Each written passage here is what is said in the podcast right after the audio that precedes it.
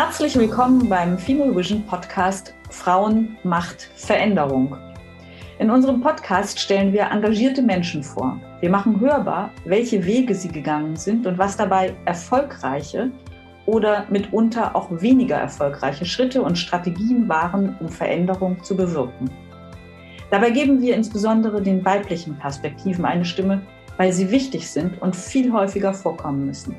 Wir wollen ermutigen und inspirieren, sich selbst für Veränderung einzusetzen, um eine lebenswerte Zukunft für uns alle zu gestalten. Wir sind Gudula Merchert-Werhan, Katharina Eucken und Marlene Nebelung.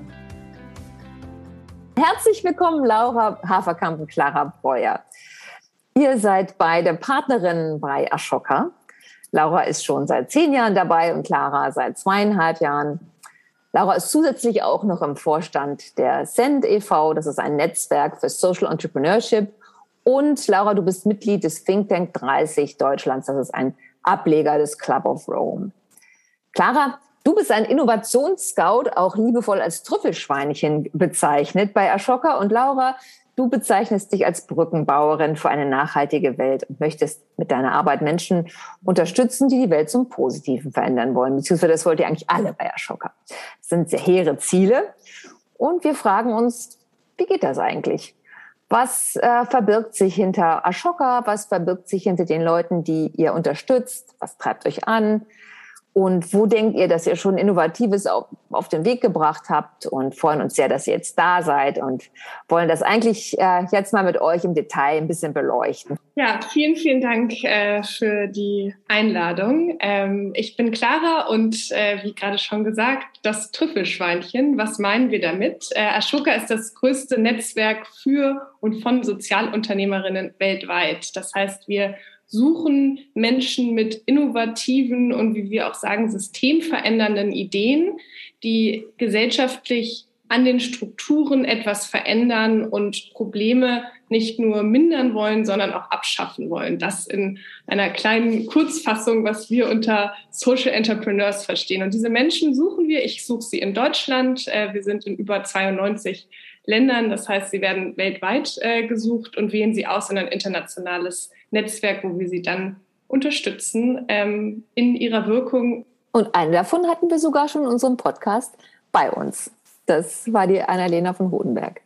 Was kann ich dem hinzufügen? Ich habe, ähm, so wie Clara das gerade berichtet, ähm, werde ich wieder neu begeistert davon, dass ich das meinen Job nennen darf, ähm, nur mehr seit zehn Jahren.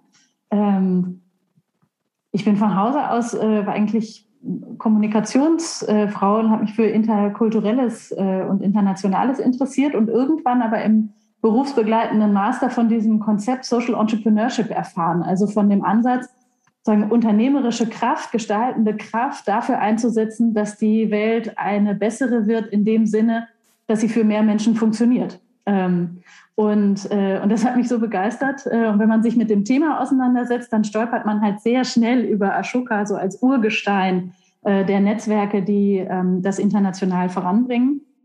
Und, ähm, und dann bin ich schnell übergelaufen und hatte zum Glück die Chance, äh, das zu tun.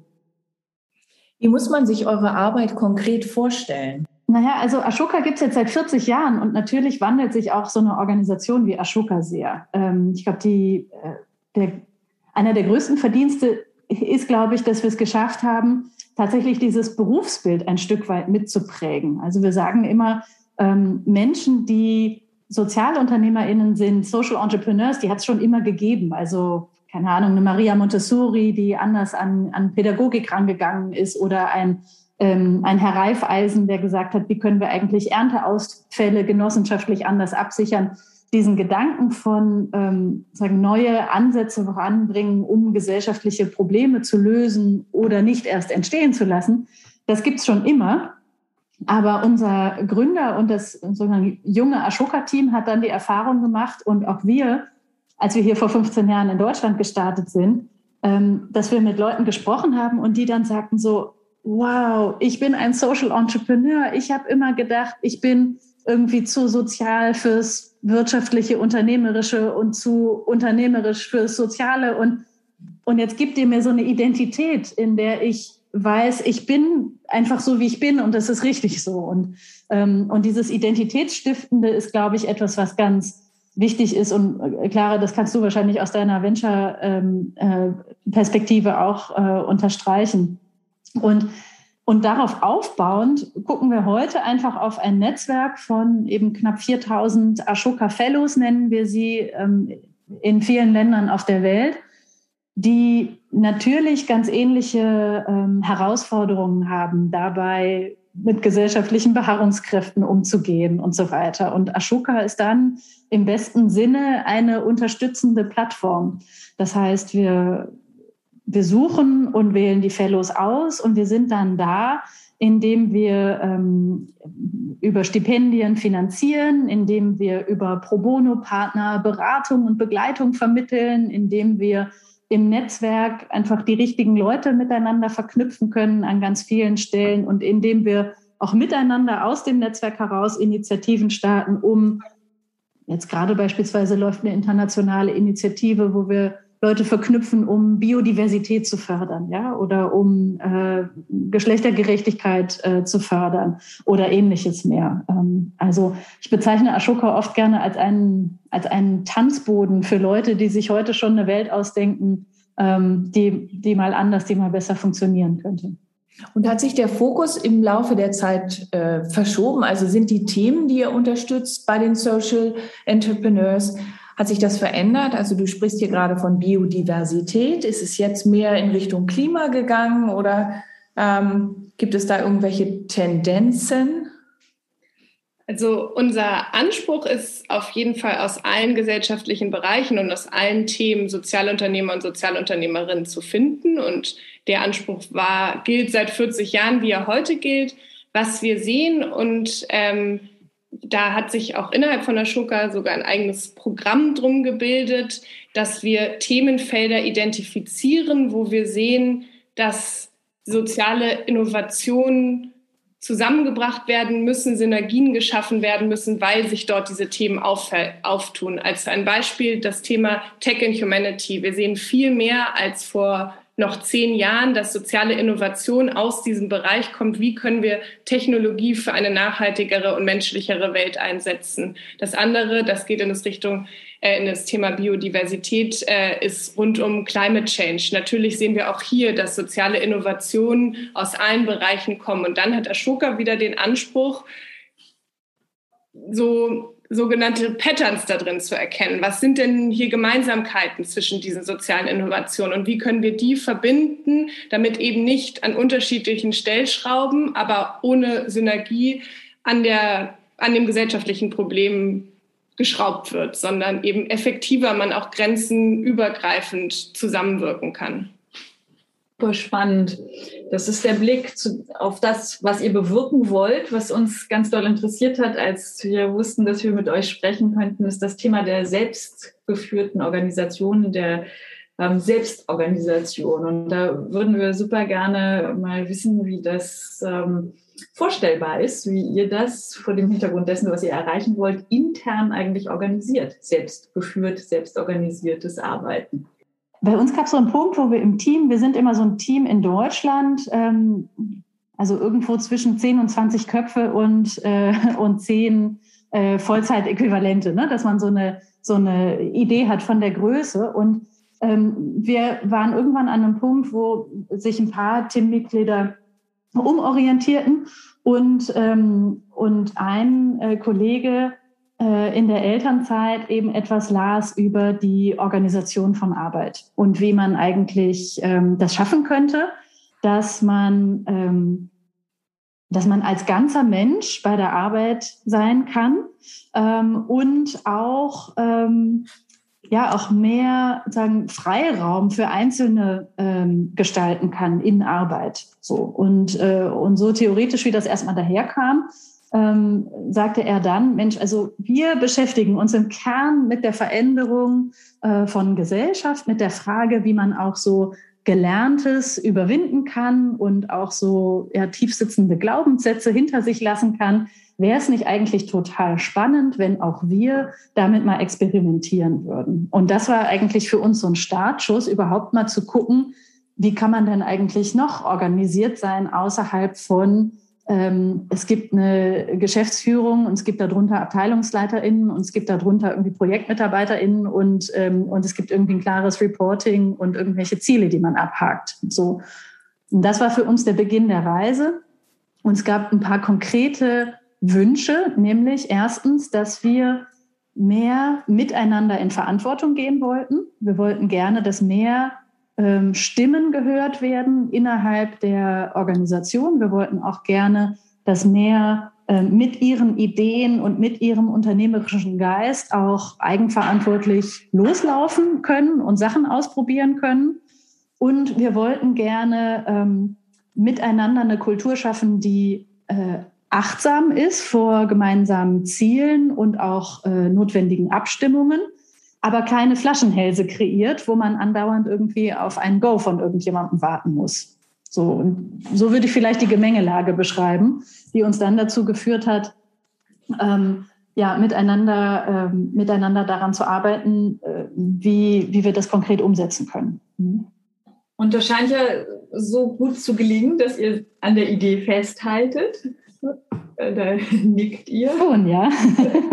Und äh, dann ist natürlich die Frage, weil ganz viele ja das versuchen oder es überlegen, ob das eine richtige Organisationsform für sie sein könnte. Was ist aus eurer Sicht Erfolgsbedingung dafür, das hinzubekommen, diesen Weg zu gehen und mit einer selbstgeführten Organisation auch gut funktionsfähig zu sein? Ja, also ich glaube, so ein paar Dinge gibt es schon. Ich glaube, was wichtig ist zu sagen, ist, dass wir in diesem Prozess recht ergebnisoffen reingegangen sind. Ja? Also wir haben nicht uns hingesetzt und gesagt, unser Zielbild ist die selbstgeführte Organisation nach Vorbild XY und da gehen wir jetzt mal hin. Sondern wir haben schon ähm, uns die Zeit genommen zu gucken, hm, wie, wie will eigentlich jeder von uns äh, arbeiten? Ähm, was, was treibt uns eigentlich an? Was, was, äh, was sind unsere Ambitionen? was brauchen wir, um uns sicher zu fühlen? Da gibt es ja immer dieses Spannungsfeld ne, zwischen Belonging und Becoming. Also wo habe ich einen Rahmen, in dem ich mich so sicher fühle, dass ich mich ausleben kann und wo habe ich aber auch Ambitionen oder den Wunsch, aus einer Komfortzone auch mal rauszugehen und, und mich äh, persönlich und professionell weiterzuentwickeln. Und, und ich glaube, wenn du äh, nach den Gelingensfaktoren fragst, dann haben wir eine Reihe von Kompetenzen, die wir im Team einfach sehr geübt haben über lange Zeit und auch immer weiter üben. Und da gehört so ein Thema ähm, äh, Selbst- und Metareflexion dazu. Also immer wieder zu gucken, ähm, wie funktioniere ich eigentlich in, diesem, in dieser Gemengelage? Ähm, Gibt es irgendwo äh, Spannungen, die mal raus müssten? Äh, wachse ich eigentlich so, wie ich wachsen möchte? Fühle ich mich unwohl? Fühle ich das nicht? Fühle ich mich gehört? Fühle ich mich nicht gehört? Ähm, und auch immer wieder auf die Teamdynamik zu gucken, ob wir, ähm, ja, ob Feedbacks so schnell ausgesprochen werden, wie sie es müssten, ähm, ob unsere sagen, Konsultation äh, funktioniert oder nicht. Ich glaube, das sind so, so Kompetenzen, die, die wichtig sind. Ne? Dialogfähigkeit, Konfliktfähigkeit. Ähm, und es klingt irgendwie alles furchtbar sagen, nach innen gewendet. Ähm, und ich hatte sogar in diesem Prozess auch mal diesen Punkt, wo ich dachte so, ach, so können wir jetzt mal über das Organigramm reden. so. Ähm, und, und was heißt denn das jetzt konkret? Und muss ich jetzt wirklich nochmal irgendwie über, ähm, ja, über, äh, über mein Verhalten in Konfliktprozessen reden? so. Also wenn man so, ähm, ja, so sehr output-orientiert ist, dann ist es vielleicht auch ungewohnt. Ähm, aber ich glaube, wir haben dadurch eine ganz tolle Qualität ähm, des Miteinanders im Team erreicht ähm, und ein Vertrauen im Team erreicht was eben aus meiner Sicht ein totaler ähm, äh, Gelingensfaktor oder, oder Einflussfaktor ist auf dieses Konstrukt. Und ich weiß nicht, Clara, wie du drauf guckst, ähm, ob du da Sachen ergänzen würdest, aber das wäre, glaube ich, meine Perspektive drauf. Ich sehe das ganz ähnlich. Ich sehe, sehe, dass man New Work, so wie es jetzt in vieler Munde ist, nicht als ein Endziel betrachten kann, sondern als einen fortwährenden Prozess und die zweite Gefahr, die vielleicht ähm, manchen, die manchen unterlaufen, ist, das Ganze als eine Schablone zu sehen, dass, die man auflegen kann auf eine Teamstruktur und sagt, so jetzt leben wir es. Aber es braucht eben genau diesen inneren Prozess, den, den Laura beschrieben hat. Und das geht Hand in Hand und muss gepflegt werden. Und ähm, das ist wichtig, aber das ist dann das Erfolgsrezept, zumindest für uns. Äh, manchmal kann ich mir vorstellen, war das aber auch nicht so einfach, weil man ja Geduld braucht und wenn jemand Neues dazu bekommt oder so, könnte das ja auch schwierig sein. Wie löst ihr das? Denn nicht, äh, oder ja. Äh, den Finger sofort in die Wunde gelegt. Keine klaffende, sondern vielleicht nur eine gereizte Stelle, weil in der Tat ist das natürlich eine Herausforderung. Und, ähm, und wir haben auch zum Beispiel gelernt, dass es furchtbar sexy ist, in Stellenausschreibungen reinzuschreiben, große Flexibilität, Selbstführung, Eigenverantwortung und so. Und dass es aber ähm, alles Begriffe sind, die man echt mit Leben füllen muss. So. Und äh, der Weg für uns ist tatsächlich ein kontinuierlicher ähm, und immer wieder auch ähm, ähm ja, miteinander in die Übung zu gehen. Also ganz praktisch ähm, wir arbeiten sehr verteilt ähm, und sehr äh, tatsächlich eigenverantwortlich und haben so bestimmte Strukturen, um uns immer wieder zu synchronisieren, wie zum Beispiel alle sechs Wochen einen Teamtag, wo wir miteinander uns einfach so einmal wieder auf den, auf den Stand bringen. Und es vergeht eigentlich keiner, kein Teamtag, wo es nicht auch in irgendeiner Form eine Übung zum Thema Kultur und Selbst- und Metareflexion gibt, einfach um da wieder anschlussfähig zu sein und miteinander ähm, äh, sich an, auch an der Stelle weiterzuentwickeln. Ne? Und, und das ist dann, glaube ich, ganz wichtig, um neue Leute auch ähm, mit reinzuholen ähm, und, und auf dieses Level zu bringen, dass man da miteinander äh, gut vibriert. Ähm, eine Übung, vielleicht, wenn ich das sagen darf, weil die kurzlich so viel Spaß gemacht hat, wir haben alle miteinander, jeder hat eine Bedienungsanleitung für sich selber geschrieben. Und da gibt's wirklich ganz nette äh, Anleitungen auch. Und herausgekommen ist ein buntes Potpourri an äh, kurzen und längeren Präsentationen, äh, entlang derer wir einen Tag lang sehr gelacht haben, aber auch sehr viele Aha-Momente hatten von, ah, deswegen reagierst du immer so in diesen Situationen. Und, ähm, und ähm, nur um es mal konkret zu machen, was das dann vielleicht für Dinge sind, mit denen wir ähm, miteinander so in die, in die Arbeit gehen. Hm. Wir haben selber ein paar Thesen aufgestellt äh, oder ein paar Schlagworte ähm, zur selbstgeführten Organisation. Und die werde ich euch jetzt einfach mal vorhalten mhm. und ihr kommentiert. Das erste ist Eigenmotivation. Als etwas, das man braucht. Verantwortung übernehmen. Muss man gemeinsam wollen. Sich selbst kennen. Manchmal schmerzhaft und doch so bereichernd. Das Ich hinter das Wir stellen, ohne das Ich aus den Augen zu verlieren. Mm, darüber könnte man diskutieren. Rücksichtnahme? Ähm, zwingend notwendig in Verbindung mit einem empathischen Blick. Abstimmung bis zum Konsens über das Ziel? Zum Glück nicht mehr notwendig. Autonomie? Wird gestärkt. Im Dialog bleiben? Elementar für alles. Was würdet ihr ergänzen? Ähm, Konfliktscheuheit abtrainieren. Ah, interessant.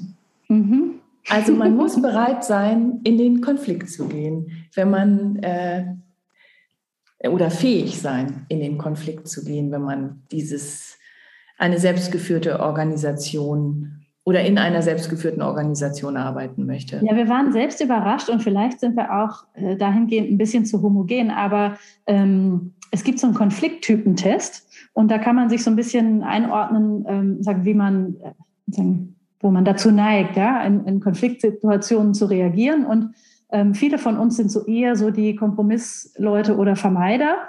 Und, ähm, und wir haben aber gemerkt, dass äh, selbst bei einer sehr hohen Dialogfähigkeit im Team es doch immer wieder diese Tendenz gibt, so eine Störung nicht sofort anzusprechen. Und es würde alles so viel einfacher machen, wenn man einfach sagen würde, hey, weißt du was, das habe ich jetzt gerade in den falschen Hals gekriegt, können wir mal drüber sprechen. So. Ähm, deswegen würde ich diesen Punkt der konfliktfähig oder Konfliktscheue abtrainieren ergänzen. Ja, spannend. Hat vielleicht auch was mit unserer nächsten Frage zu tun, denn wir haben uns gefragt, ob das Arbeitsmodell das ihr jetzt entwickelt habt und das ja dieses Label der selbstgeführten Organisation trägt, aus eurer Sicht tatsächlich so etwas wie ein Schlüssel in einer nachhaltigen Welt sein kann? Ich glaube, was ein Schlüssel ist, ist tatsächlich ähm, die, die Haltung, die gefördert wird oder die, nein, anders, die Kompetenzentwicklung. Es, ist, es gibt keinen Deckel mehr. Es gibt keine Ebene, die einen darin stoppt, das zu verwirklichen, was man mit den eigenen Stärken, mit den eigenen, ja, wir sagen auch immer so, wo es, wo es einen hinzieht, wo man gut drin ist, dem nachzugehen. Also es ist in der Form eine, eine Kompetenzverwirklichung, äh, die wir in dem, in dem Team leben. Und für uns natürlich ist, äh, trägt das dazu bei, dass wir jeder individuell für uns selber äh, unser Bestmöglichstes sein und geben können. Ähm, ja, das, also ich würde vorsichtig sagen, ja. vorsichtig sagen, ja. Und plus eins bei Laura, es ist ein Traum, weil ich natürlich nicht weiß, wie, äh, wie das für andere Menschen dann aussieht. Es kann natürlich auch überfordernd sein, aber ähm, ja, und ja. aber trotzdem einmal rausgezoomt. Also ich glaube, Gallup ähm, fragt auch einmal im Jahr irgendwie die Zufriedenheit von äh, Mitarbeitenden ab. Und das ist ja schon wirklich erschreckend, was wir momentan als gesellschaftliche Realität akzeptieren. Ne? Also wie viele Leute innerlich so gekündigt haben oder eigentlich Dienst nach Vorschrift machen und so. Und jetzt nehme ich schon auch Stimmen ernst, die sagen, die, ähm, die finde ich auch klug man muss nicht unbedingt für den Job brennen und man muss sich auch nicht im Job verwirklichen und man ist auch nicht nur wer, wenn man den Job irgendwie liebt und so. Da gibt es ja auch so einen Hype, ne? gerade in dieser Engagementblase. Das heißt, also weder das eine noch das andere will ich glorifizieren, aber ähm, aber wir verbringen ja wirklich alle viel Zeit auch mit der Arbeiterei. Ähm, und da wäre es doch schön, wenn wir darüber nachdenken, dass A, ähm, Arbeit uns vielleicht nicht krank macht, so als Grundvoraussetzung, ähm, auch nicht dazu führt, dass wir innerlich uns nicht damit auseinandersetzen, wer wir eigentlich sind und sein wollen in dieser Welt oder wie äh, Herr Berg ähm, äh, man immer sagt, äh, was man wirklich, wirklich will. Und das eben nicht nur aus so einer privilegierten Lage heraus von, kann ich mir das leisten oder nicht, sondern wie kriegen wir eigentlich hin, dass Menschen entlang dessen, was sie bewegt, auch in einem sagen, Erwerbsarbeitsumfeld ähm, und auch darüber hinaus in Gestaltung kommen können. Das ist ja, also ist jetzt vielleicht etwas, äh, etwas groß und mag vielleicht etwas hypothetisch klingen, aber so als Grundannahme fände ich das schon ähm, sehr schön, darauf hinzuarbeiten und zu überlegen, wie muss man dann eigentlich Arbeitswelt verändern. Und da würde ich eben auch total gerne einmal einhaken, denn ihr seid natürlich eine GmbH und du hast eben schon äh, ganz äh, so ein bisschen angedeutet, ja, wir sind natürlich hier auch in einer gewissen Blase, in Anführungsstrichen, als gemeinnützige Organisation. Ähm, aber eigentlich, wenn wir jetzt der These folgen, äh, die du, Clara, ja auch bestätigt hast, ähm, es ist der Schlüssel für eine nachhaltige Welt, in dieser Form zu arbeiten. Ja, wie könnte das denn gehen für normale Organisationen oder normale Unternehmen? Wie könnte es übertragbar sein? Und wenn ja, was wäre denn da zu beachten? Also wenn ich den Gedanken da vielleicht fortführen kann, ich glaube tatsächlich, eine Sache würde ich, ähm, würde ich anders ausdrücken, nämlich, dass es, ich glaube, es gibt nicht die eine Form. Ich glaube nicht, dass die ganze Welt irgendwie selbst organisiert agieren muss, sondern in verschiedenen Kontexten kann es total ähm, ja, sinnvoll sein, auch basisdemokratisch unterwegs zu sein oder, ähm, weiß ich nicht, also eine kompetenzbasierte Hierarchie fände ich, glaube ich, schon klug, aber ähm, so, also ich will nur sagen, es gibt, glaube ich, eine Vielfalt von Organisationsmodellen auf diesem ähm, Weg zu der nachhaltigen Welt. Also ein paar Piloten gibt es ja schon. Ne? Also es gibt ja auch zum Beispiel ähm, äh, sagen wir mal, klassisch gewinnorientierte Unternehmen, die sagen, wir nehmen den Gewinn aber nicht mehr so ernst, ja, sondern wir deckeln uns selber. Weil wir finden, dass wir in dem Zuge alle gut leben können, aber eben auch nichts kaputt machen, inklusive uns selber nicht. So, das gibt's ja heute schon im, im kleineren und im größeren. Und es gibt auch Unternehmen, die sagen, ich mache mich bewusst auf und wähle so eine Form äh, des Verantwortungseigentums oder der, der Purpose-Unternehmen und will da sagen andere Wege gehen. Ähm, es gibt auch ähm, ein tolles Beispiel im Pflegebereich, wer, wer Boots.org sich mal angucken äh, mag, die, die einfach sagen, wie kriegen wir das hin, dass wir über eine andere Organisation in kleineren Pflegeteams und Einheiten auch da die Selbstverantwortung so stärken, dass wir, ähm, ja, dass wir uns unabhängig machen von so einem bürokratischen Wasserkopf, der hauptsächlich in Administration besteht, in so einer ähm, wild dokumentierenden Szene wie der Pflege. Ähm, also damit will ich sagen, ich glaube, ähm, andere Modelle von Arbeit kann man überall entwickeln ähm, und, ähm, und auch über Organisationsgrößen hinaus entwickeln. Ähm, da, wo ich selber mir nicht zutrauen würde, ein Urteil zu fällen, ist eben da, wo so sehr starke äh, ja, wo so sehr starker monetärer Druck über ja, Aktionäre oder ähnliches entsteht. Ne? Da bin ich zu wenig Organisationsentwicklerin, finde ich aber total spannend, drüber nachzudenken. Eure Arbeitsfelder sind ja sehr visionär. Begegnet ihr manchmal auch eure Arbeitsfelder? Also Widerständen, äh, ich kann jetzt mal für mich sprechen, Widerständen begegne, bin ich zumindest in jüngster Zeit nicht solchen begegnet, als dass sie mir jetzt so bleibend äh, im Gedächtnis geblieben wären. Ähm, was man natürlich manchmal hat, ist, dass, dass leider immer noch viele weiter weg sind von der Welt des Sozialunternehmertums. Ich glaube, da hat sich schon wahnsinnig viel getan, vielleicht auch ein bisschen dank Ashoka, sicherlich auch. Ähm, aber trotzdem stößt man vielleicht manchmal noch auf Unverständnis, was, was daran jetzt unternehmerisch ist oder ähm, ja, wie, wie das Soziale da reinpasst. Und ähm, da sehe ich dann aber eher wieder unsere Mission da, dahin äh, mit tollen Beispielen, die wir, die wir in der Hand haben, mit jetzt irgendwie 85 Ashoka-Fellows in Deutschland zu zeigen, was wir eben meinen mit unternehmerischer Haltung, um gesellschaftliche Probleme zu lösen. Ist das dann direkt der Widerstand? Nein, aber vielleicht noch ein Unverständnis ob dieser Welt und, ein, und Menschen, die Unternehmertum sehr für den wirtschaftlichen Sektor noch beanspruchen und äh, diese Verbindung noch nicht geschlagen haben.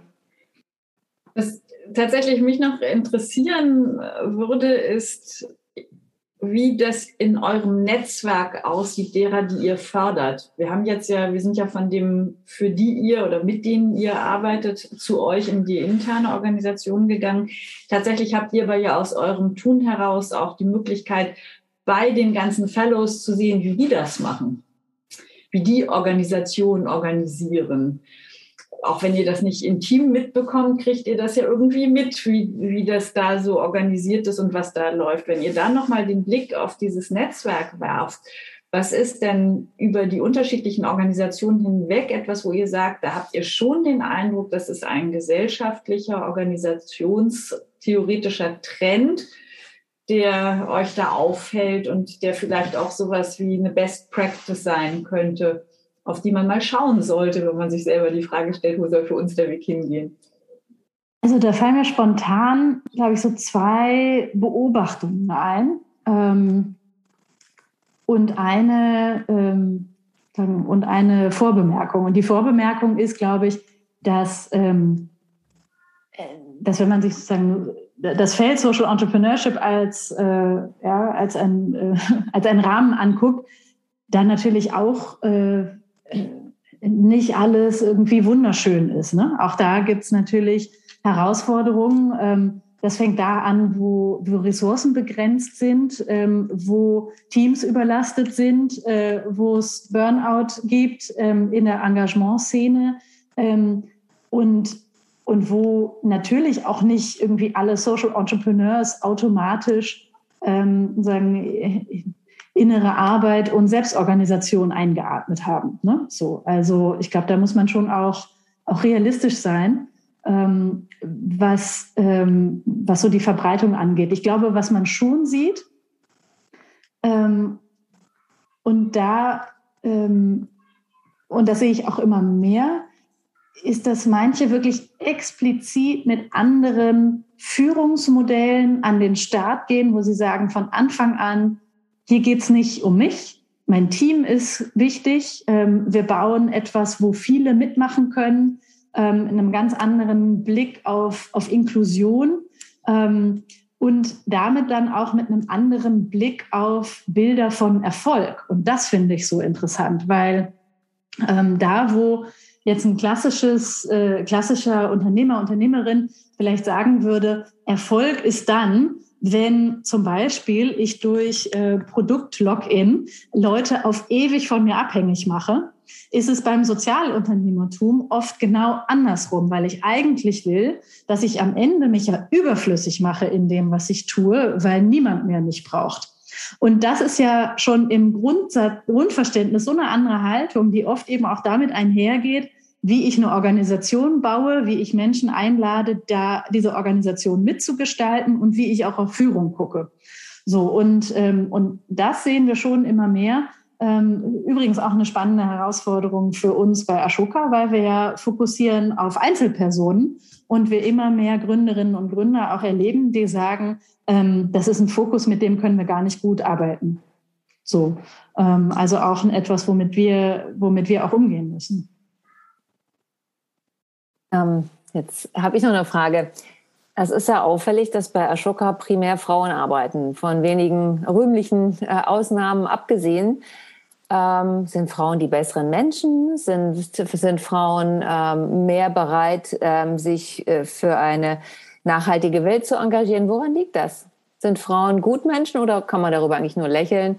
Ja, das ist wieder wahrscheinlich ein bisschen den, der Finger, Finger in die Wunde, weil äh, das tatsächlich natürlich äh, ja, nach außen hin sehr, ähm, sehr offensichtlich ist, aber gleich äh, großer Disclaimer vorweg, das ist kein Auswahlkriterium, um in unser Team zu kommen. Ganz im Gegenteil, wir äh, bemühen uns um, um mehr Diversität und äh, Deine, deine Fragen, Gudula, oder deine Hypothesen, darauf haben wir natürlich auch keine, keine Antwort. Wir haben uns äh, jetzt in unseren letzten ähm, ähm, Auswahlprozessen für also Einstellungsverfahren tatsächlich darum bemüht, ein blindes Auswahlverfahren zu machen, also so, dass wir Geschlecht bewusst nicht, nicht mit reingenommen haben, nicht für uns gesehen haben. Also ähm, ja, wie sagt man das? Ähm, ihr, ihr wisst, was ich meine. So, dass, mhm. Genau, geschwärzt, das war das Wort, was mir gefehlt hat.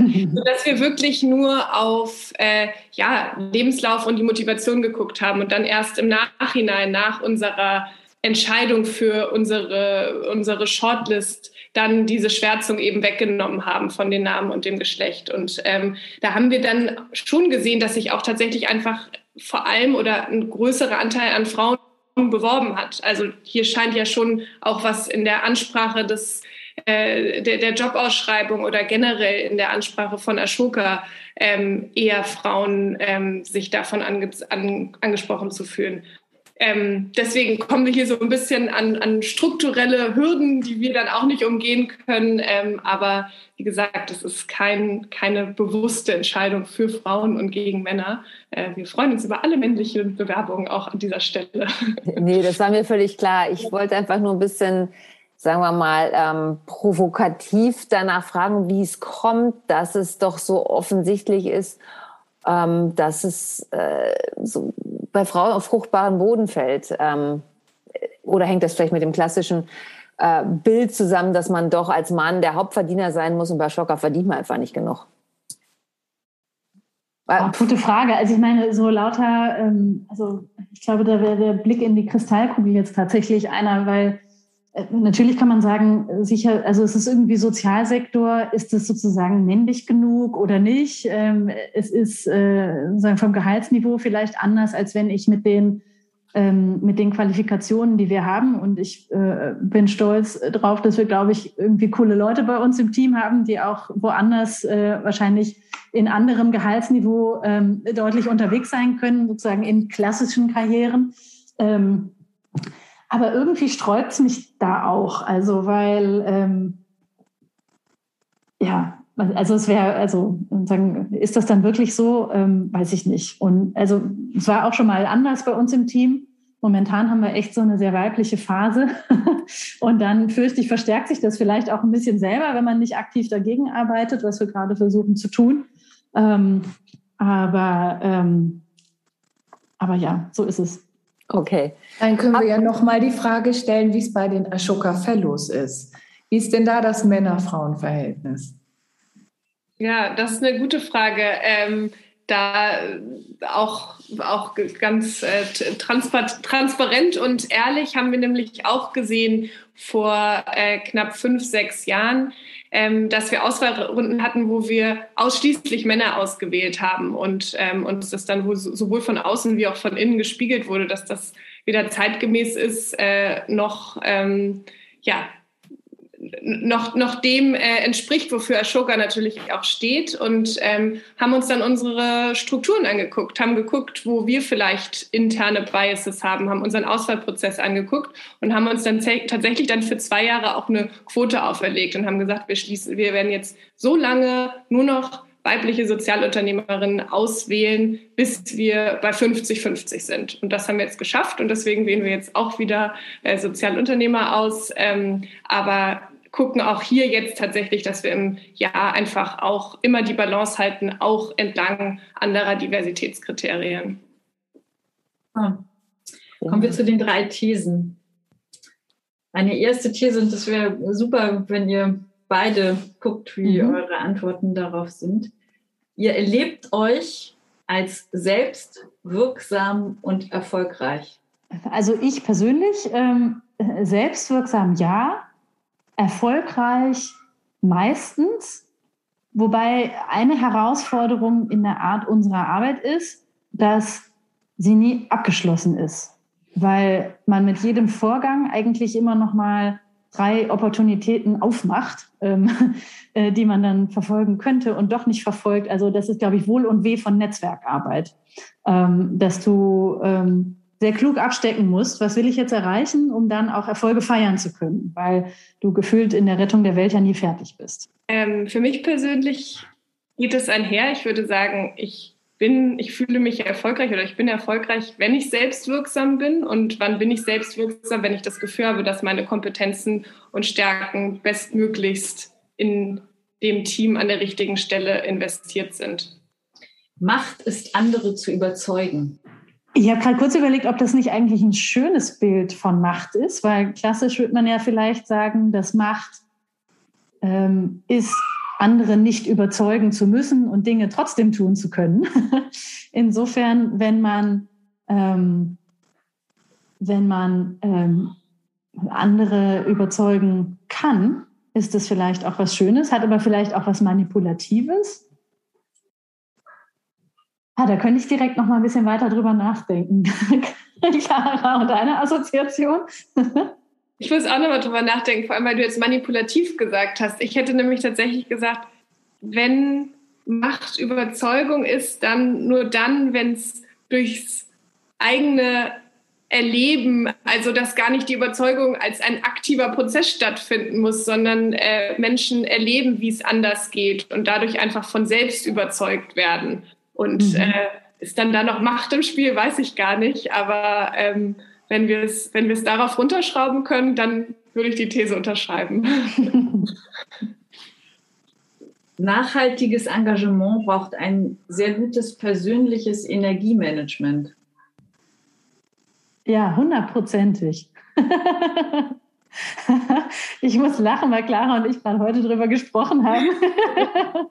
ähm, absolut. Ähm, ähm, weil man ja dazu neigt, ähm, immer wieder kleinere und größere Ausschnitte der Welt in den Blick zu nehmen und immer wieder auch ranzuzoomen und rauszuzoomen ähm, und die eigene sozusagen, Zuständigkeitsgrenze zu überprüfen.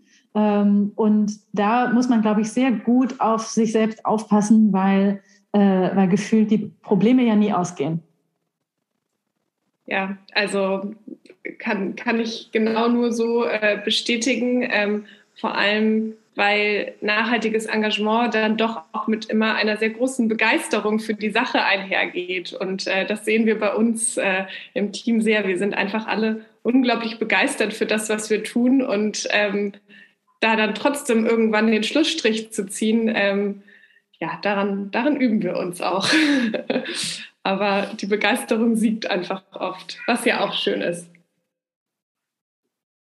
Was ist euer Abschlussappell an unsere Hörerinnen?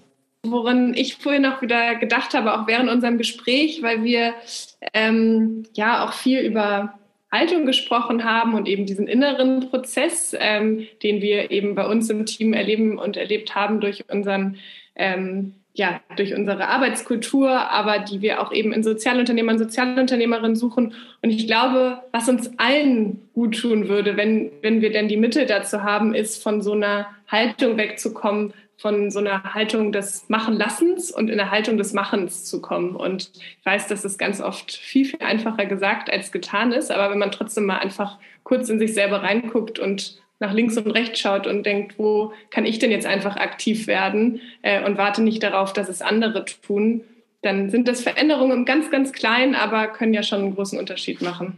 Total schöne Vorlage, Clara. Ich habe am meisten für mich persönlich gelernt in diesem und anderen Prozessen wirklich die, diese inneren Schablonen zu hinterfragen und immer wieder zu fragen, muss das eigentlich so sein, wie es ist?